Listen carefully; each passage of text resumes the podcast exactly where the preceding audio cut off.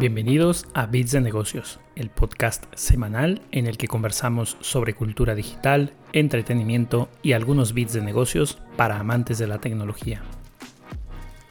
Durante esta tercera edición del podcast les hablaré de algunos productos que han llegado al mercado recientemente.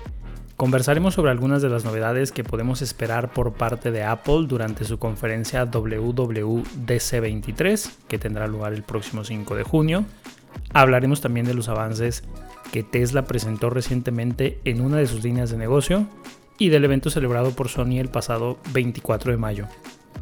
Posteriormente les compartiré información sobre los cambios que Netflix está empezando a implementar en distintos países, incluido México, y por qué creo que esta no es la mejor estrategia para mantener o incrementar su base de suscriptores. Como ya es habitual, cerraremos el episodio del podcast con algunos bits de negocios. Esta vez hablaremos de la estrategia de negocios que está gobernando a las plataformas de streaming. Arrancamos.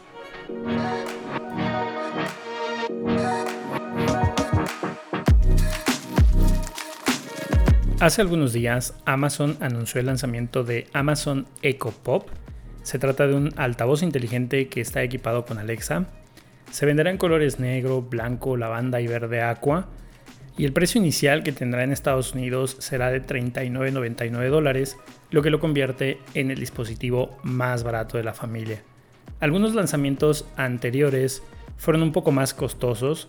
El producto de entrada de Amazon originalmente era el Echo Dot, que se lanzó en 49.99, y el dispositivo más barato con una pantalla de 5 pulgadas denominado Echo Show 5 por 89.99. Nothing es otra compañía que está lanzando nuevos productos al mercado. Recientemente lanzó los auriculares inalámbricos con cancelación activa de ruido. En México se lanzan a un precio de 3.699 pesos, pero por algunos días están rebajados a 2.899. Cuando hablamos de auriculares con cancelación activa, se refiere a que usa los principios de la teoría de interferencia de onda. Vamos a ponernos un poco técnicos en este momento, pero de forma muy simplificada, esta teoría propone que dos o más ondas pueden superponerse para formar una onda resultante de mayor o menor amplitud. Si es de mayor o menor amplitud depende de si la interferencia que se genera es constructiva o destructiva. Entonces, los audífonos con cancelación activa utilizan micrófonos, los micrófonos que tienen integrados, para captar el ruido exterior ese ruido exterior es una onda. Con esta información generan una nueva onda lo más similar posible a la que captaron, pero en el sentido opuesto, es decir, es una especie de onda contrapuesta a la original. Como resultado, obtenemos interferencia destructiva y por lo tanto la cancelación de la onda original, es decir, los sonidos ambientales son eliminados. Una de las razones por las que les hablo de este producto es porque la compañía que está detrás del mismo, que se llama Nothing, en español lo podríamos traducir como nada, tiene como objetivo confeccionar dispositivos que resulten simples e intuitivos. Tienen buena tecnología, no podríamos considerar que es tecnología de punta, están apuntando sobre todo al mercado de gama media. Lo que inicialmente atrajo las miradas hacia esta compañía es que hace casi un año lanzaron el primer producto denominado Nothing Phone, que en ese momento tenía un diseño muy disruptivo, pues combinaba algunos elementos como transparencias en la carcasa trasera que daban un visual completamente distinto al teléfono, distinto a todo lo que había en el mercado en ese entonces y que lo hacían muy atractivo para mucha gente que estaba buscando una alternativa menos conservadora. Está anunciado además que en verano de este año lanzarán el Nothing Phone 2, aunque se podría considerar como un sucesor del primer producto que liberaron al mercado. Este nuevo teléfono seguramente apunte a una gama más alta y por lo tanto tenga también un costo ligeramente más elevado. Les estaré informando cuando el producto llegue al mercado.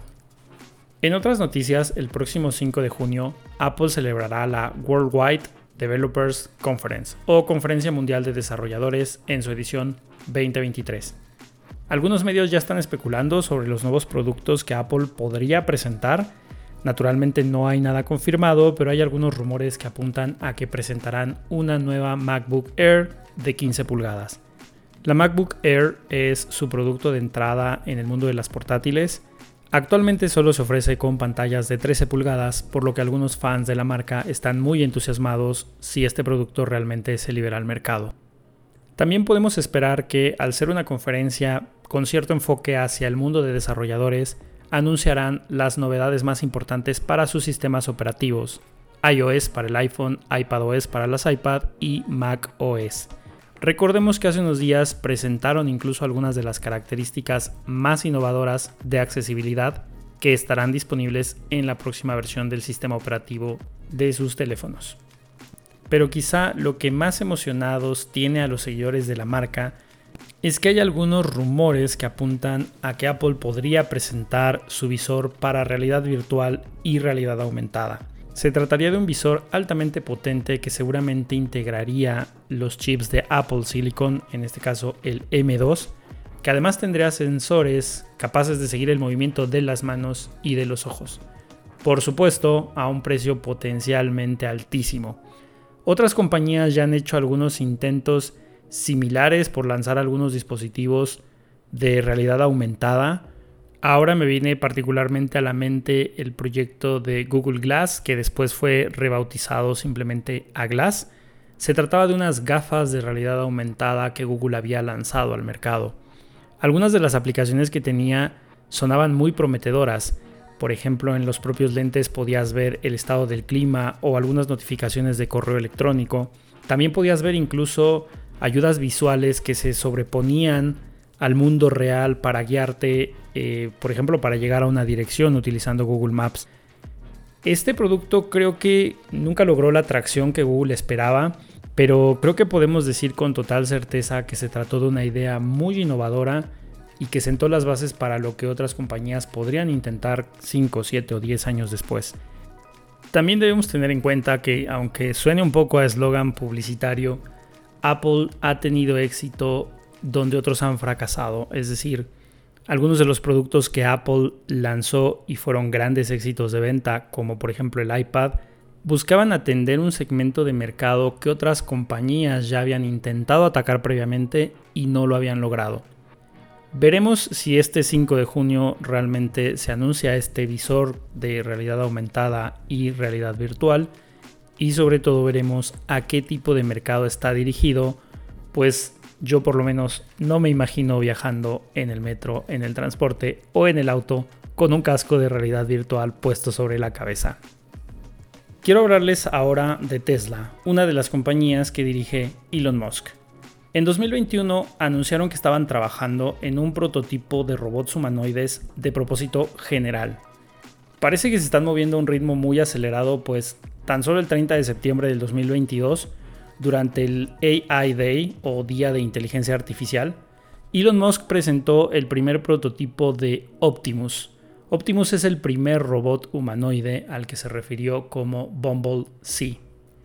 Hace algunos días, más específicamente el 16 de mayo del 2023, presentaron un video con las actualizaciones que han logrado con Optimus. Algunas de las características que más anunciaron son las capacidades mejoradas que tiene para poder caminar que si bien parecería una tarea trivial, puedo decirles que en el mundo de la robótica no es una labor sencilla. Esta nueva iteración de Optimus tiene capacidades mejoradas para descubrir y memorizar el ambiente en el cual está interactuando, lo que hace que sus habilidades para desplazarse en el mundo resulten un poco más orgánicas. También hablaron de sesiones de entrenamiento de inteligencia artificial que están basadas en demostraciones conducidas por seres humanos es decir, una persona realiza alguna tarea con algunos sensores colocados en el cuerpo y ese patrón de ejecución de tareas sirve para que la inteligencia artificial se entrene y emule de una forma también mucho más orgánica lo que estos robots pueden hacer. Seguramente aún falten algunos meses o quizá un par de años para su lanzamiento, pero algunas estimaciones indican que el precio de salida podría rondar alrededor de 20 mil dólares algo así como unos 380 mil pesos mexicanos. Yo si tuviera 20 mil dólares de sobra, sin duda sería uno de esos early adopters o compradores tempranos que buscarían invertir en un robot y esperarían que el robot no se revele en su contra cuando lo mando a lavar el auto por las compras al supermercado o a realizar cualquier otra labor aburrida o repetitiva. Mientras tanto, confiaremos en que lo que le pasó a Will Smith en Yo Robot o lo que le pasó a John Connors en Terminator no se repetirá. Pues bien, corresponde ahora que hablemos de Sony y su presentación PlayStation Showcase 2023. Esta tuvo lugar el pasado 24 de mayo y sirve como plataforma para que Sony anuncie algunas de las novedades más importantes que vienen en la industria de los videojuegos. Hablaron por ejemplo de Spider-Man 2, la secuela del aclamado juego que lanzaron hace un par de años y que en esta edición permitirá controlar a Venom, un personaje bastante conocido de la franquicia que además añadirá frescura a las mecánicas del juego. Presentaron también algunos trailers de Alan Wake 2, es un juego de survival horror que será lanzado en octubre del 2023 y hubo un espacio también dedicado para presentar lo nuevo que viene para franquicias ya conocidas como Assassin's Creed Mirage y Final Fantasy XVI. Además de los anuncios de todos los videojuegos que están próximos a llegar a sus consolas, también presentaron el proyecto Q, se trata de un dispositivo portátil con una pantalla de alta definición de 8 pulgadas que permite hacer streaming de los juegos que tienes en tu consola PlayStation 5. En otras palabras, no se trata de una consola portátil que te puedes llevar a cualquier lugar para jugar de manera independiente como si lo puedes hacer con el Nintendo Switch o con otros dispositivos como la Steam Deck o la recientemente lanzada ROG Ally. Considero que aunque la propuesta es interesante, podría tratarse de un mercado muy específico, es decir, un mercado nicho hacia el cual va dirigido. Finalmente, si necesitas que la PlayStation 5 esté encendida y esté ejecutando el juego, creo que podría ser muy limitada la cantidad de usuarios que decidirían llevarse una mini pantalla hacia el sofá o hacia la cama para continuar la sesión de juego. Al menos en mi caso, preferiría quedarme frente a la PlayStation 5 en una pantalla 4K, disfrutando una experiencia que seguramente sea más auténtica, con menor latencia, con mejores gráficos y quizá en el mismo sillón o en la misma cama en la que estaría recostado si estuviera utilizando esta pantalla portátil de 8 pulgadas. Estamos acercándonos a la recta final de este episodio, por lo cual me gustaría hablarles de lo que está pasando con Netflix. El pasado 23 de mayo la compañía anunció que empezará a cobrar 69 pesos mensuales, algo así como 3 dólares con 90 centavos, por cada usuario que se encuentre fuera del hogar. En su comunicado señalan que las cuentas de Netflix están diseñadas para utilizarse en el mismo hogar. Esta medida ya entró en vigor en otros países y por supuesto ha causado descontento en los usuarios de la plataforma. Yo recuerdo cuando Netflix llegó a México, eso fue hace quizá una década, el costo mensual de la suscripción era de 99 pesos. Si bien actualmente tienen un paquete en ese mismo precio, es importante considerar que incluye anuncios y que además detalla que algunas de las películas y series no estarán disponibles. Naturalmente no digo que deberían congelar el precio por 10 años, pero ya han realizado distintos ajustes de precios. El último se dio en noviembre del 2021, cuando el plan estándar cambió de 196 a 219 pesos y el plan premium cambió de 266 a 299.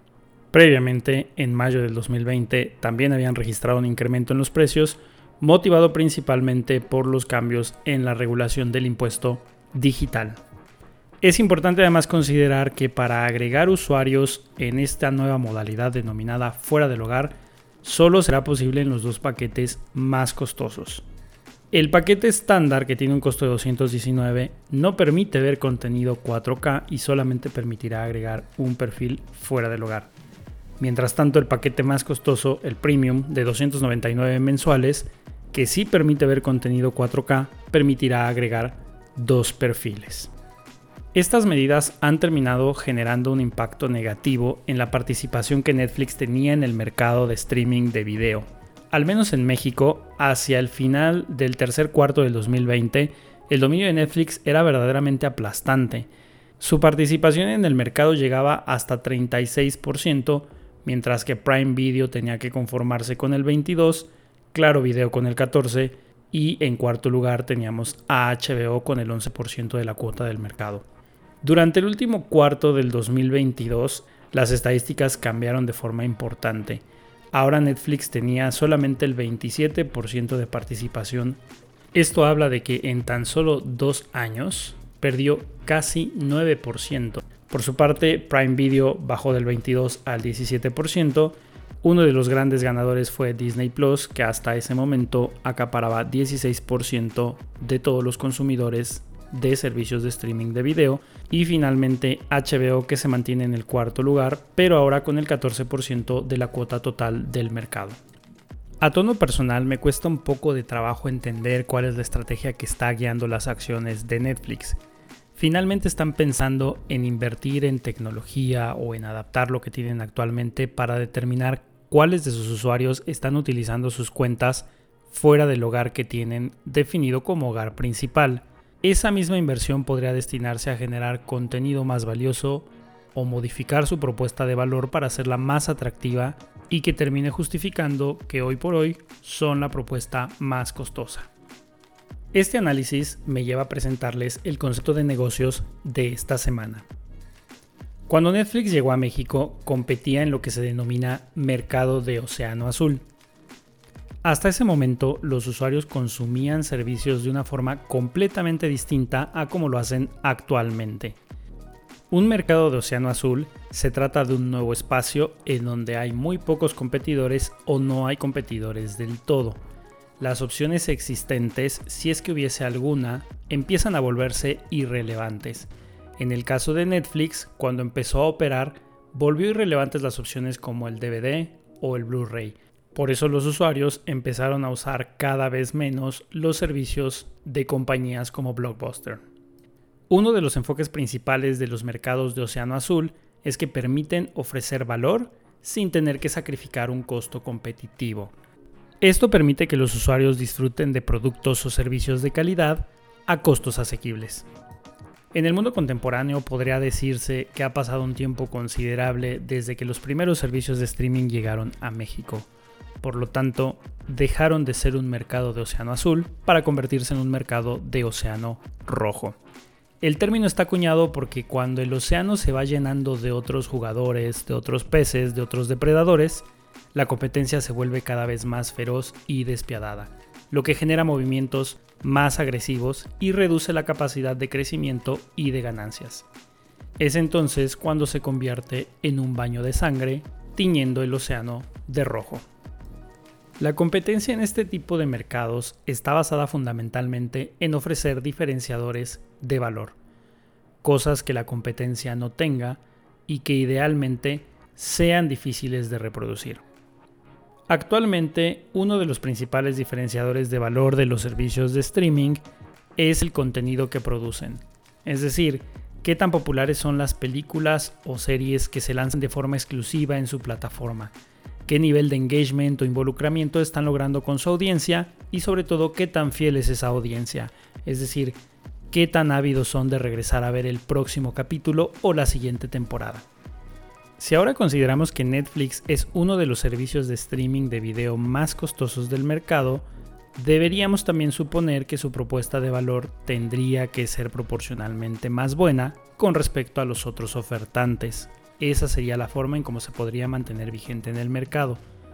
Por supuesto el contenido que producen, como Stranger Things, Narcos o The Witcher, son franquicias de gran renombre, pero también podemos pensar que otras compañías como Disney tienen bajo su mando marcas como Star Wars o Marvel y en el caso de HBO son dueños de propiedades intelectuales como Juego de Tronos, La Casa del Dragón y The Last of Us. Esto me acerca a la conclusión de que la propuesta de valor de Netflix está cada vez más en riesgo, y las estadísticas de participación del mercado parecen reforzar esa teoría. Netflix no puede seguir jugando en un mercado de océano azul cuando claramente el mismo se ha convertido en un baño de sangre. Yo tengo claro que Netflix no va a dar marcha atrás con las políticas que ha implementado. Aún a pesar de la pérdida de suscriptores, sigue siendo una firma evaluada en alrededor de 125 billones de dólares. No olvidemos, sin embargo, que antes de la llegada del streaming, Blockbuster tuvo una evaluación pico de 5 billones de dólares en 2002 y menos de una década después terminó siendo vendida por 300 millones de dólares antes de su cierre definitivo. Confiemos entonces en que Netflix no se convertirá en el nuevo blockbuster. Espero que nuestro concepto de negocios de esta semana les haya parecido interesante. No olviden suscribirse para no perderse nuestro próximo episodio. Nos escuchamos con más bits de negocios la próxima semana. Hasta pronto.